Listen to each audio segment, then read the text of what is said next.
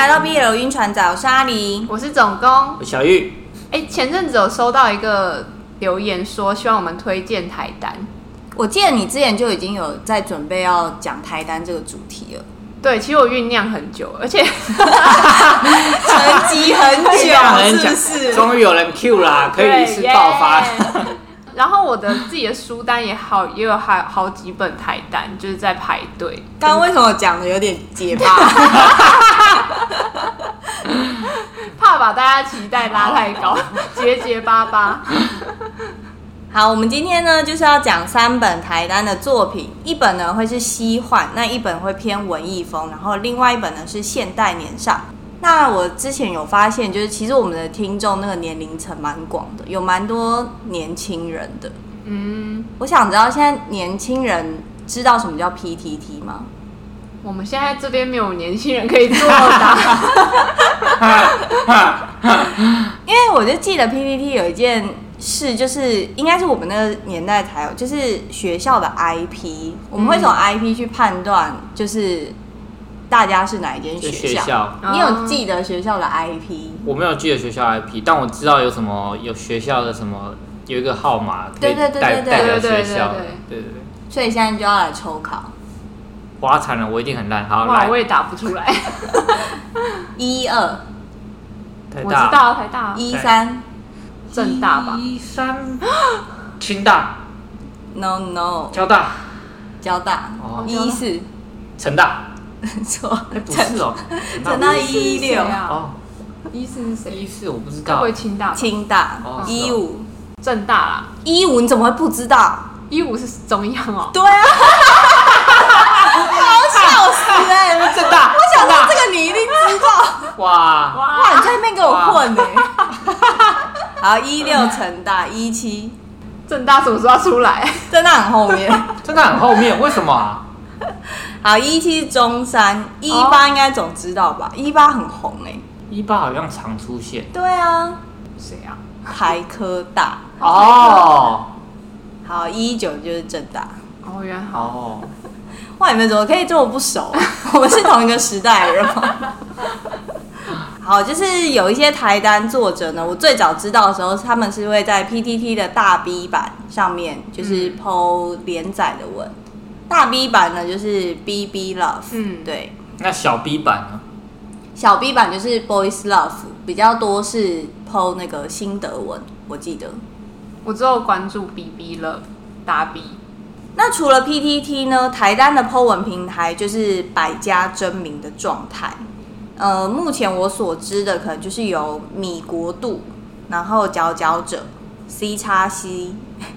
我们念起来很奇怪，他是念 C 叉 C 吗？我不知道、欸，不知道他怎么念，因为我通常那个 X 我会直接念叉，他、oh. 是那个创立市集，然后在水下写字，在水下写字好像比较多是同人的延伸，蛮多同人都会放上去。对，然后还有 Popo 原创市集，然后一个叫 Episode 的网站，那其他的话可能会在作者的社群平台上，就都会有那些文章的连载。所以其实要看台单的作品的话，是非常多的平台可以找到。哎，那现在讲到 P，你们有用 D 卡吗？D 卡是不是有对应的什么大 B 版，还是其实没有？D 卡好像有小说版，那有 BL 的版吗？有，我记得有。哦，有。然后有些作者，因为 D 卡它是那种专栏式的嘛，有一些作者他是在 D 卡有开他自己的专栏。哦，然后。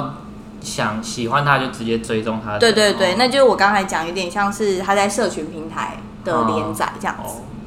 好，那我今天首先要推荐的第一篇文呢，书名呢叫做《丰饶之地》，作者是伊树。那他连载的平台呢有 PDT、米国度，然后各大电子书平台，然后也有出实体书。那这一本书呢，其实是我昨天半夜才刚看完。好紧急、哦！新鲜出炉。对，因为我就想说，我要赶着今天录音来介绍它。那这一本呢，是有带有西方奇幻元素的小说，但这个奇幻的元素分量没有很重。如果你是怕那种就是设定太复杂，像英丹那一种，就是有很多很细节设定，或者是你怕已经不知道看书是在看设定还是在看 BL 的人的话呢，这一本不会有这个问题。因为它的主线故事就非常单纯，只有一条，叫做教会的神使要来抓一只造成人类社会骚动的淫魔。淫魔，对哦，想必也是肉量满满。没错，所有会出现的西幻元素就在这一句中讲完，就再也没有更多了。所以，就如果是很怕设定的，大家就可以放心。好，那故事的开头呢，就是我刚才提到那一句话中间那个骚动，有一只呢以男性精气为主食的淫魔，他原本想要克制自己的食欲，他要刻意节食，让自己能够生活得更像人类。没想到呢，因为一个小意外，反而让他饿过头之后食欲大开，就开始暴饮暴食，在中央公园上演了一场群交大战，震惊社会。这么还就是跟很多男性，对，就是一群男性男女老少吗？不是，男性对对对男没有被抓走，就是现在就是正在要被抓走这个过程。哦对，那这件事呢，就是惊动教会的人，所以他教会的人就开始地毯式的搜索这整个社区，想要来抓出这只淫魔。那教会在找人的时候，这只淫魔在哪呢？他原本呢是短居在这个社区的一间饭店当中，那每天进出饭店，所以饭店的柜台人员大多都认得他的长相。在中央公园大战完之后呢，刚好他被饭店的一位领班看到。那这位领班就突然发现说：“诶，他不是人类，他是魔物。”所以他想了一下呢，就觉得说，他本来有在想要不要带他回饭店，干嘛？为什么？因为他要救他，他要救他。哦，后来他觉得饭店人太多，所以呢，他就把淫魔带回自己的家，带回家自己享用。有点这个意思。好，对，然后就藏在他家中的小屋里面。那带淫魔回家的这一位呢，是这个家中的弟弟。那他们家呢，住的人只有兄弟两个人，还有他哥哥的儿子，就只有三个人一起住在这个父母留下来的房子里面。那哥哥的妻子呢，因故过世了，所以哥哥现在是单亲爸爸。那哥哥呢，就是在上班的途中，就是有听到这个社区有淫魔出没的传闻，就是还没抓到这个淫魔，然后又发现。弟弟昨天晚上没有回房间睡觉，所以他就大概知道这件事是什么情况。他就走到他家的小屋这边，然后要求弟弟说：“你去给我把这只淫魔就赶出去，因为还有小孩在家里，他就是不可能让这只淫魔跟他的儿子有所接触。”好，所以故事的前情提要大概就到这里。那这一本呢，就是比我预期中的好看非常多。大概看到他们的感情状态稍微稳定一点，尘埃落定的时候，我就会想说，哎，该不会就是这一本故事就这样结束了吧？结果没想到，就是剧情片后面的部分还有一个小转折，而且这个转折我觉得安排的是恰到好处，就是又把这个故事就是再往上推了一个层次。我自己是蛮喜欢这个作者的安排的。所以呢，就在这边推荐这一本《丰饶之地》给大家啊。By the way，这是一本三 P 文。我刚刚就想问，是不是？是不是？我刚刚就想问是哥哥还是兄弟洞？兄弟洞，没错。我刚刚一听兄弟，我就知道是兄弟洞。他哥哥，你又知道？真的，他哥哥一定是假装正正义来，把他赶走，不要拦止我小孩。有本事冲我来！不要碰我小孩，这样吗？对，有哎、欸，我刚单压哎。哦，对啊，不要碰我小孩，有本事冲我来！哇。哇，也也也，我刚刚就是想问，到底是哥哥还是弟弟？原来都是 OK，没错，OK，所以就这一本。银银魔是不是可攻可受？没有，只受。啊，他是受，嗯，他因为他是要吸食人类男性的精气，那他还可以中央公园大战那么多人，他就是一直这样 open。一个接一个，一个接一个。对。对啊，因为那只是他吃饭的方式，他不觉得那有什么。对啊，对，就跟人类进食一样，对对对，很正常。就只是换不一样人的人喂他吃东西。对对。哦，好刺激哦。嗯。接下来要讲的第二本呢，有在关注台单的人应该都知道这个作者的名字，作者是配菜太咸。那我要介绍的这本叫做什么？它叫什么？不夜城。配菜太配菜太咸。哦，对。说起配菜太贤，就要介绍他的三部曲，分别是《不夜城》、《秋雨微凉》和《茶屋此人》。这个三部曲呢，它的背景是在台北，所以我在看的时候，常常有一种错觉，是说，哎，这些角色好像就是住在我隔壁的邻居，我好像下楼买面就会跟他擦身而过 那样的感觉。然后我觉得特点是生活感很强，它充满了很多日常的流水账，还有主角啊跟朋友打嘴炮的对话等等。他就是用一件件琐碎的小事来构成作者想要说的关于爱情、关于人生的一些想法。我后来有在网络上看到大家对于这三部曲的心得，我觉得很有趣的是，这三本都各有支持者，而且支持者的那个数量是平分秋色，差不多。然后我完全可以理解，因为。我觉得以我自己的例子来说，就是在我人生中，如果是不同阶段看的话，我最喜欢的那一本会是不一样的。嗯嗯。举例来说，如果是五年前的我来看的话，我会最喜欢《秋雨微凉》，因为它里面在讲的就是爱情的可能性，只需要一颗愿意奉献的心。嗯嗯。那如果是五年后的我呢？我会最喜欢的是《查无此人》。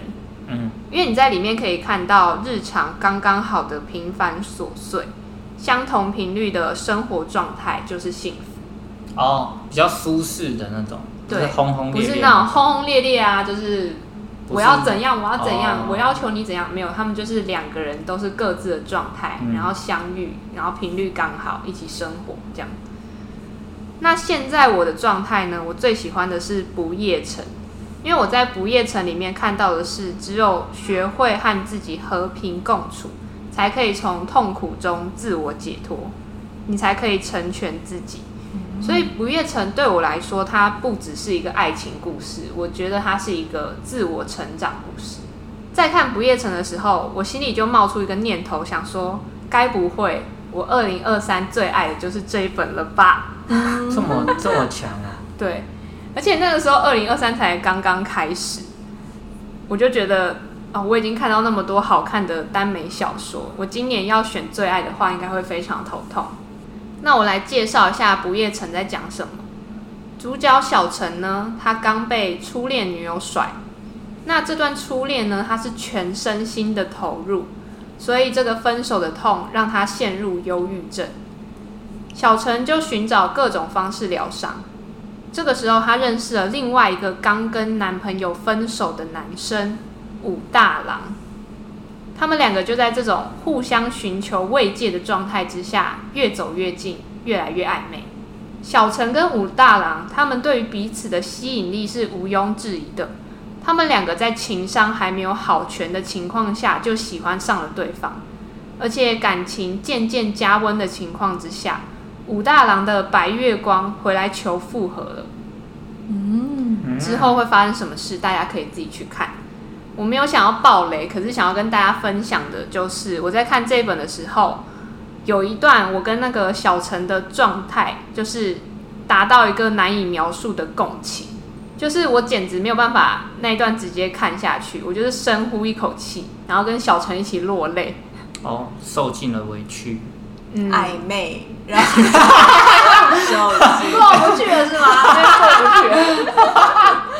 我就看你头发什么时候会长长，就是可以感同身受小陈的痛苦啦。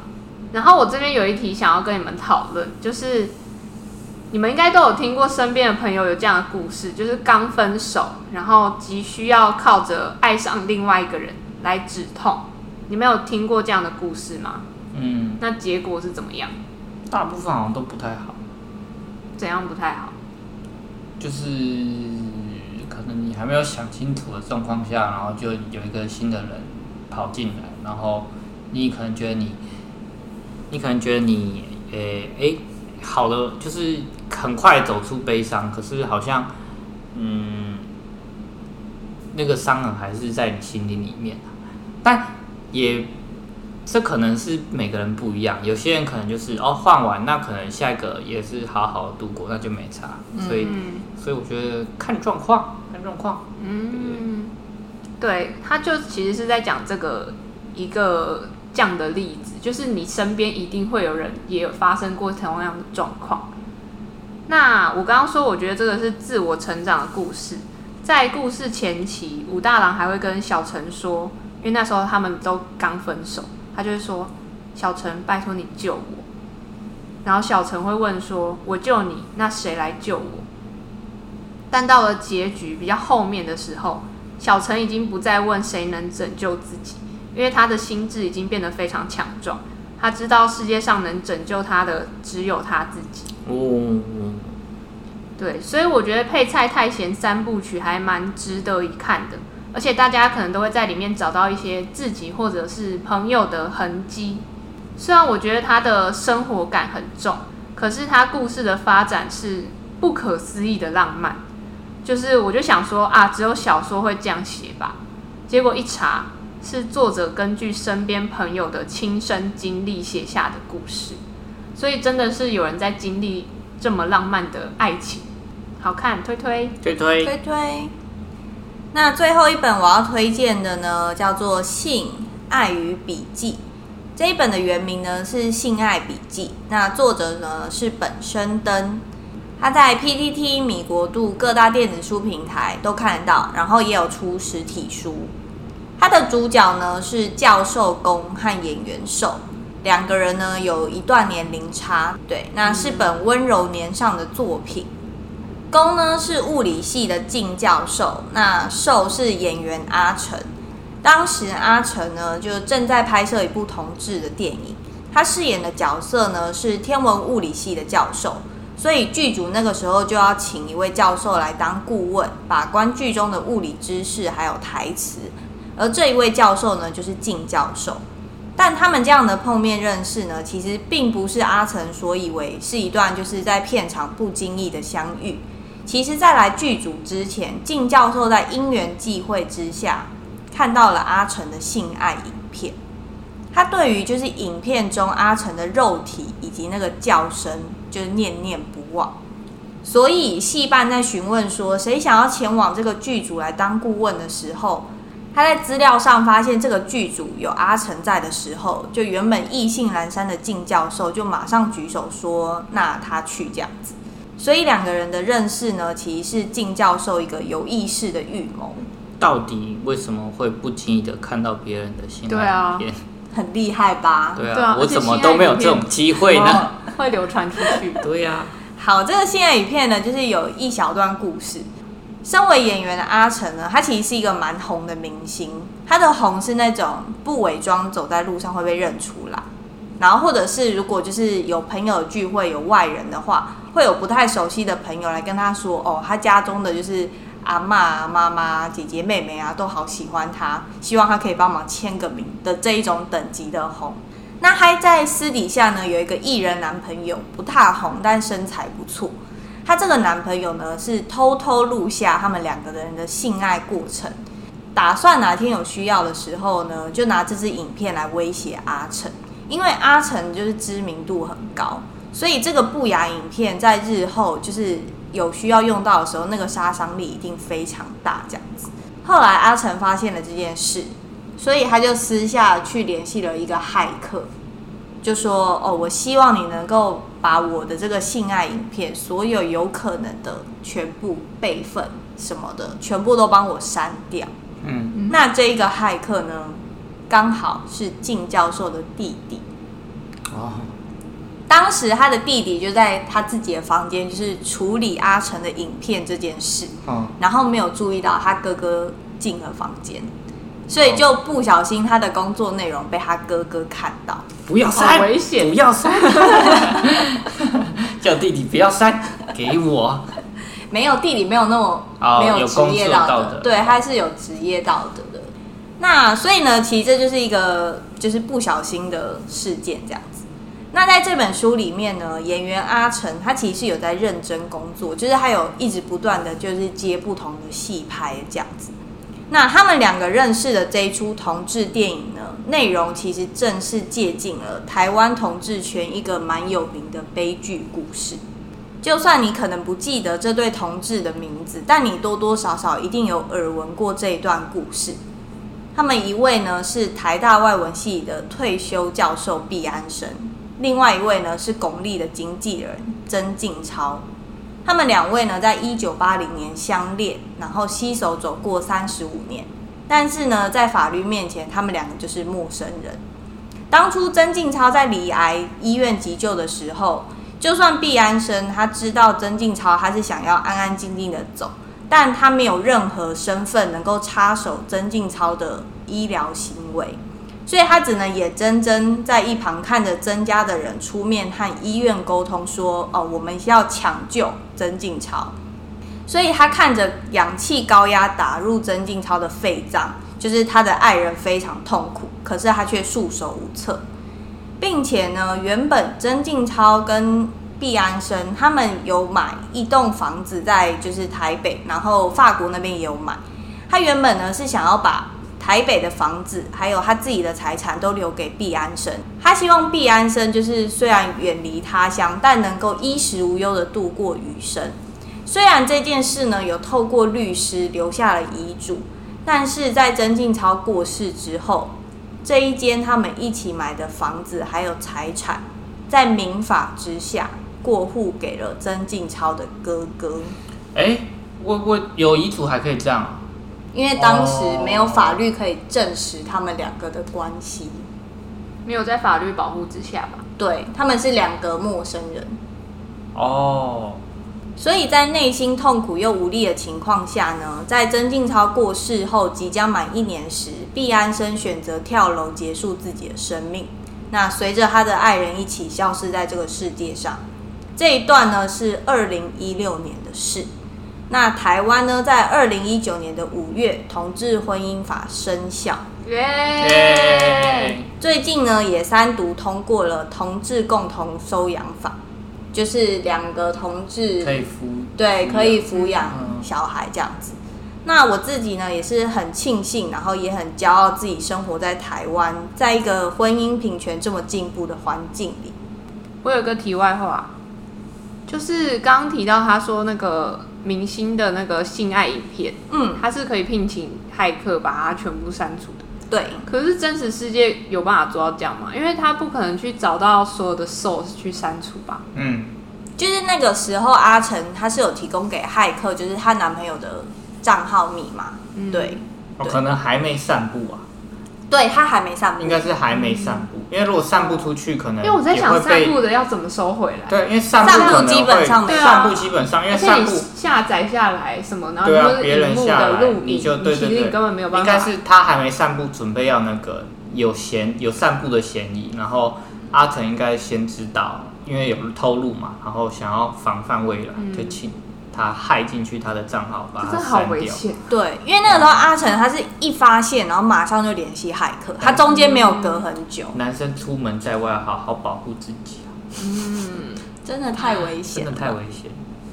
除了以上三本，我们还有额外比较特别题材的台单推荐给大家。有一本呢是比较少见的，就是兵书店的《签到杀人魔》。他这一本里面讲的呢，是城隍庙的城隍爷还有月老帮忙牵红线，以及就是有一些灵异体质主角们的故事。嗯，牵红线，然后牵到杀人魔。对，哇，就月老帮他牵红线就牵错。会不会是是他他需求单写错，还是月月老在搞他？月老那个时候出了一些状况，哦、就不小心牵错。哦你有去请月老帮你牵红线吗？好像以蛮久以前有。小玉有，就是强求月老给他红线，因为我记得那时候规则是说，好像要三个行杯还是干嘛才能拿那个红线，嗯、然后小玉就一直没有办法把到三个星杯，没有啊，然后他这边狂把，就是把完之后他一直求月老说。拜托拜托，我真的很想要这个红线，然后月老就不愿意，他就一直弄，我今天弄超久，我就等超久，有？就是硬要弄，没有，没有，可能是因为你你的条件啊，他可能你哦，拜托，所以你有改条件，就是哦，如果我啊，我可能要条件，我记得你也没有没有改什么条件，你就是硬凹，你就是用那个，你又知道，可怜，你有可怜人话术，拜托，可是我真的。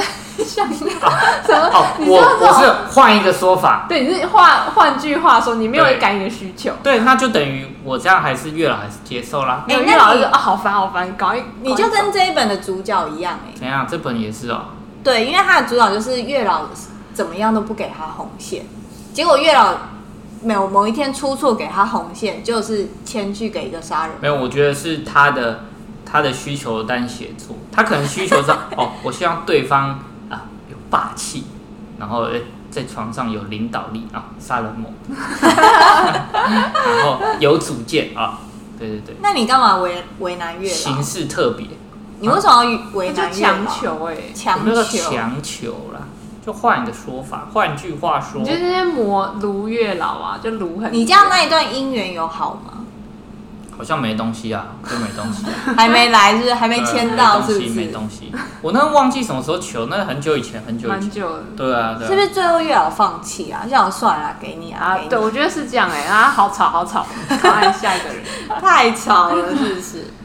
好，那如果呢有想要看那种狗血追妻的话呢，在这边推荐一本就是《怒放月光的一百万的玩物》，它是一本 A B O 文，哦哟，A B O，你最熟的 A B O。简单啊。好，那最后一本呢，其实是有一本我非常喜欢，但是它正在连载中。那因为连载中的作品呢，我都怕最后烂尾，所以通常不会在晕船仔里面推荐给大家。不过如果有人有兴趣的话呢，我现在正在看的这一本呢是汉兔的《沉醉办公室》。那这一本呢，我现在算是蛮珍惜在看，就是不敢一次看太多章，因为怕一下就会看到连载中的进度。哦，汉兔，很彪悍的兔子 是一个简语的概念吗？啊？什么是简语？就是比如说台北车站会简称北车，哦，然后隐形眼镜会简称银眼，对。没有必要的东西。我现在突然想到一件事，就我那一天呢去扛拜点饮料的时候，然后我就跟他说了一句说：“哎、欸，你好，我要我要一杯海棠。”海棠，对，就那，然后我一讲完，我马上自己笑出来。海棠是我们看文的海棠吗？对，我讲完，我直接直接笑出来。海棠是什么？你猜我要点什么？等一下，你海神，对，半糖吗？微糖之类的。海神，所以是康拜。好，太简了吧？对，很简，简到不知道在点什么。对。最近还看到留守番有要出一本书，是土维的《Temple Tango》，然后它好像是十年前的书吧？哇、对。然后我记得我之前有看评论说是非常有趣，但是会有一点困难。为什么？就是因为他们的主角好像是法律系，然后他们就会在很多梗里面用一些法律的条款啊，或是知识等等。哇，这我没办法，我一定会看不懂。对，但是因为仗着他好，就是好笑的标签，还是是像我会想 Legal High 那一种，我不太确定、欸，就他们会用一些法条攻防，有可能但其实其实观众非法律专业其实看不大懂，只是会觉得很有趣，有可能。但是我蛮想看那一本，可是我直接错过预告，笑死哎、欸！对啊，好困扰哦。他什么时候预购？我记得好像是到五月初的时候，但我就错过了。好吧，那你就只能等书真的出的时候。对啊，看有没有机会买实体书。有机会的话，再跟大家介绍这一本。好，那今天的节目就到这，欢迎大家关注 B 楼晕船仔的 Podcast 频道，各大社群平台都可以找到我们哦。我是阿狸，我是总工，拜，拜拜。